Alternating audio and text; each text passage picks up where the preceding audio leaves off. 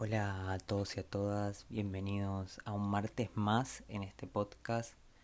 Eh, estoy muy contento de poder completar mi segundo podcast y seguirme animando a todo lo que es esta aventura y espero que eh, puedan centrarse en la historia que hoy voy a contar, que es una historia personal, una historia que me marcó para poder concluir la carrera que yo quiero hacer.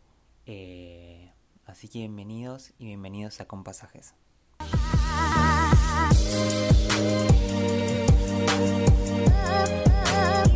Hoy voy a hablarles un poco de lo que es eh, mi viaje a Estados Unidos. Eh, fue mi primer viaje a Estados Unidos en el 2015. Fue una experiencia nueva, una experiencia que no vivía, ya que los únicos viajes que hacía eran a Brasil en ese momento. No conocía otro país, eh, no llegué a conocer otro país.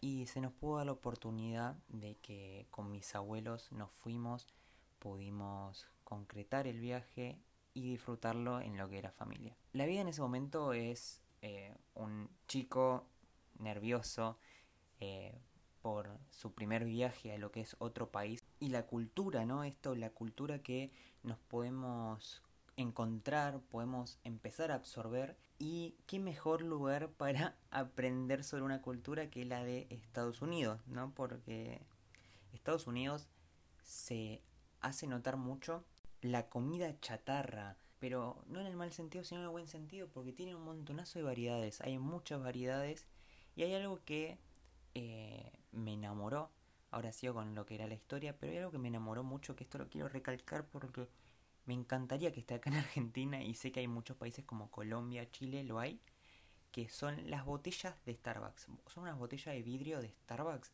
que eran muy ricas. Yo las tomaba todas las mañanas y me salían tipo un pack de cuatro. Salía un dólar, un dólar y medio. Eh, no recuerdo hoy bien cuánto estaba.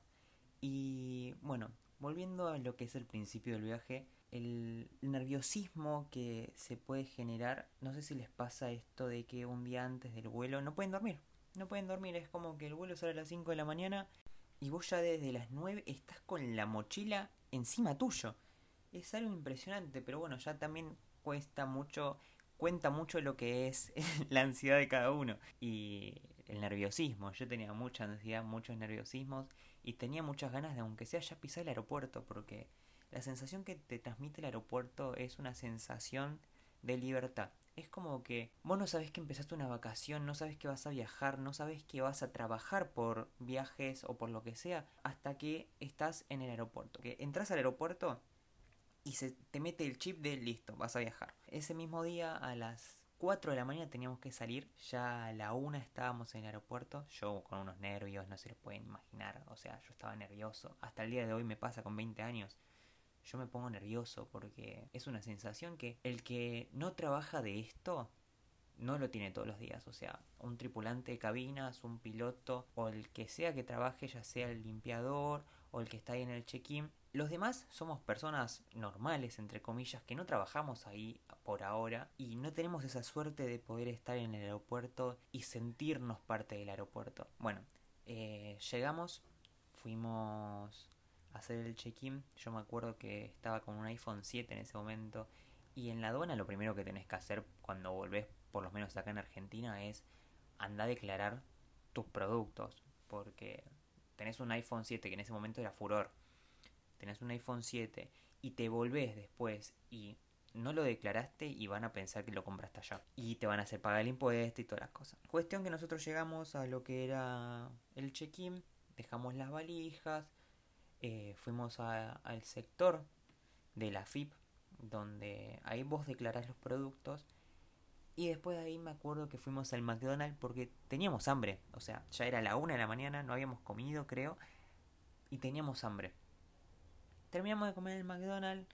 Eh, subimos por las escaleras de lo que es Ezeiza y nos entramos ya al túnel que nos llevaba a la parte que nos ven todo lo que es el equipaje, el bolso y a nosotros mismos que nos hacen pasar un detector de metales. Eh, al pasar por ahí yo seguía nervioso, eh, yo sabía que me iba a poner más tranquilo cuando ya llegue a la parte del free shop porque en la parte del free shop me desespero y empiezo a ver todo porque me encanta, aunque haya cosas de hace 5 años, a mí me sigue gustando. Y fuimos al free shop, no me puse perfume en mi casa porque soy la típica persona que se pone el perfume en el free shop.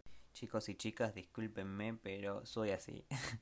Están para probarse. Y la verdad que ahí te puedes encontrar un montonazo de productos que te pueden gustar y en, algún momento lo puedes comprar. Para eso están en el free shop, para probarlo, si no, no te lo dejarían probar. Eh, cuestión que fuimos al free shop. Yo no me compraba nada porque era todo en dólares, aunque yo me iba a un país donde estaba el peso en dólar. Acá en el free shop te lo cobraban el triple lo que realmente salía. Y no es algo conveniente comprar muchas cosas en el free shop. Pasando lo que es el free shop, nosotros llegamos a ya el asiento de lo que sería antes del embarque. Fuimos, esperamos, estuvimos como media hora y nos subimos al fin, gracias a Dios, al avión. Habíamos entrado y yo no les puedo explicar. Era un Boeing 767-300 nuevo, estaba nuevo en ese momento o bueno, lo hacía parecer nuevo. Todo lo que era el techo estaba iluminado de violeta, tenía como unos puntitos blancos como si fueran luces LED. Bueno, así. Y nosotros teníamos los asientos de atrás que eran, son filas de 3, 4, 3. Tipo 3 en una ventana, 4 en el medio y 3 en la otra ventana. Yo nunca había volado en un avión tan grande en ese momento. Nunca había volado con un avión que tenga tele en ese momento. Y con la experiencia de ya conocer un país nuevo, tener un avión que no había conocido, tener una televisión de esas pantallitas en, la, en el avión que podías ver películas, música, series o lo que sea. Que eso está bastante bueno para tener entretenimiento. Y yo en ese momento ya estaba tranquilo, ya estaba como relajado, decía, bueno, ya está, estamos por, vamos a llegar a Estados Unidos. Era un viaje que estaba esperando hace años porque yo quería irme a Disney, quería conocer Disney. Quería conocer a Mickey, quería conocer el castillo, quería conocer todo. Y yo ya entre los nervios, eh, la ansiedad, todo, en ese momento es como que caí, me relajé y dije, ya está, estoy en el asiento, en 12 horas llego a Estados Unidos y voy a cumplir uno de mis sueños. Pasaron las horas, yo ya estaba emocionado porque ya estábamos por llegar y le pregunto a una de las tripulantes de cabina cuánto faltaba. Y me decía que faltaba una hora, mismo en la pantalla lo decía, ¿no? Y yo no me daba cuenta porque no llegué como a ese extremo de todavía saber esa tecnología. Cuestión que llegamos ya, habíamos aterrizado todo, fuimos a lo que es la entrada a Estados Unidos, que es donde te piden el pasaporte, te dicen por qué vas a venir acá, qué vas a hacer acá, cuántos días te vas a quedar, entre otras cosas. Listo, pasamos, estuvimos tranquilos, ya nos aliviamos de que podemos pasar esa parte, agarramos lo que es el equipaje y fuimos directamente a la terminal donde te alquilan los autos. Agarramos el auto y nos fuimos de Miami a Orlando direct. No conocíamos las rutas, no conocíamos las calles, eh, pero gracias a nuestro amigo, gran amigo Google Maps, pudimos descargar todo lo que eran las rutas y con eso ya estábamos tranquilos. Cuestión que llegamos, eh, estuvimos relajados, nos subimos al auto, el auto no les puedo explicar lo que era, era una, un modelo Kia la marca Kia, eran dos asientos adelante, dos asientos atrás y tenía un pasillito en el medio y atrás de todo había tres asientos más. Era un, una nave, era enorme, era gigante. Cuestión que ya de, de ahí nos fuimos del aeropuerto, subimos a lo que era la ruta, seguimos de largo y tardamos tres horas, pues son cinco horas de Miami Orlando. Tardamos tres horas que nos fuimos directamente a la famosa parada que es una parada en la cual ya ahí ves todo lo que es Dunkin' Donuts, eh, McDonald's, eh, Burger, todas esas cosas. Y yo estaba enamorado porque, a ver, vos vas a McDonald's y no es lo mismo que te dan allá que lo que te dan acá. Había unos dedos de queso, creo que se llaman dedos de queso, que eran picantes. Y acá no vendían eso, o sea, en Argentina no venden dedos picantes de queso, no los venden. Y eran como cosas nuevas que ya hay desde el minuto uno ya te dabas cuenta de los cambios que había, porque no, no te tenés que dar cuenta con las personas, sino también con las comidas. Y fue una sensación bastante hermosa, eh, porque ahí probé las donas de Dunkin' Donuts, probé entre otras cosas, y fue algo muy lindo ya empezar así. Cuestión que después nos fuimos, fuimos al auto, yo felices con mis donas, las seguías comiendo en el auto. Empezamos nuestro recorrido que nos faltaban dos horas para llegar a lo que era Orlando. Alquilamos una casa y ese mismo día nos fuimos a todo lo que eran los outlets y los shoppings. Yo me acuerdo que ese día, va, un día antes cuando nos fuimos de viaje, que estamos en el aeropuerto, mi papá decía, no, yo no voy a comprar nada, no voy a hacer nada. Cuestión, él es el que más cosas se compró. y nada, llegamos a lo que era Orlando, fuimos a los outlets, fuimos directamente a Gap y a todos los shoppings que había. Eh, Tommy, fuimos también a Adidas, a Nike. Era todo barato, o sea, a lo que es nuestro peso argentino, era todo muy barato y hoy sigue siendo barato. Era algo que te comprabas tres remeras de Adidas por 25 dólares. Real o menos. Era como que tenías descuentos, te daban descuentos siempre, siempre te daban descuentos para vos entrar a la tienda y poder disfrutar del momento de estar ahí.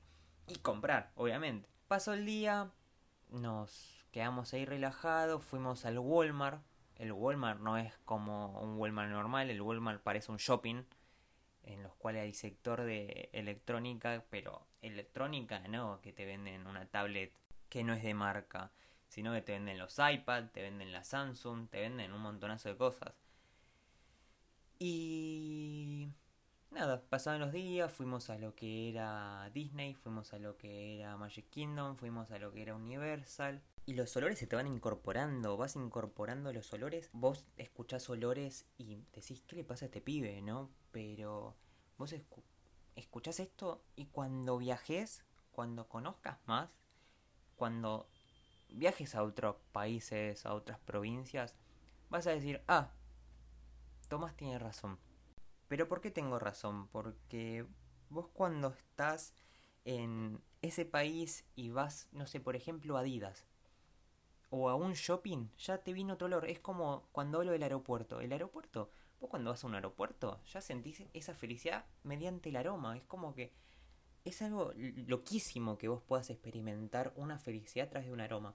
Y yo cuando, por ejemplo, el otro día mi papá cocinó bacon, o cuando agarré un buzo que no usé desde que me fui el último viaje, que fue hace dos años, eh, que lo tenía ahí guardado, y olí ese olor de ropa nueva, pero ropa nueva que venía de allá, dije, uy, no, tengo que volver, tengo que volver porque era algo que me transportó allá, me transportó, es como que estaba, en ese momento estaba acá en mi cuarto, pero a la vez estaba en Estados Unidos, estaba disfrutando de nuevo lo que venía disfrutando, y a eso quiero llegar, que disfruten, que experimenten, que se, se les salga ese miedo y la zona de confort de, mm, no, pero no quiero o no puedo viajar o no llego con la plata. Hay algo que leí una vez que es una frase importante y buena que dice viaja no para escapar de la vida, sino para que la vida eh, no se te escape a vos, ¿entendés? Como que no es tan importante la plata. Obviamente eh, un viaje lo tenés que pagar con plata, pero como digo, son recuerdos que te quedan, son recuerdos que vas a estar atesorándolos para toda tu vida, porque cuando tengas 50 años, 60 años o 70 años, vas a acordarte de ese al buzo, como yo te contaba recién, o no me vas a decir que cuando recordaste, por ejemplo, un momento feliz, un momento en el cual te estabas riendo con tu pareja, con tus amigos, con tus papás, con tus hermanos, no sacaste esa sonrisa o esa ese alivio, ese alivio de poder decir, quiero volver a ese lugar, quiero volver a ese momento y recordarlo así, feliz. Eso es lo que tenés que buscar al momento de viajar.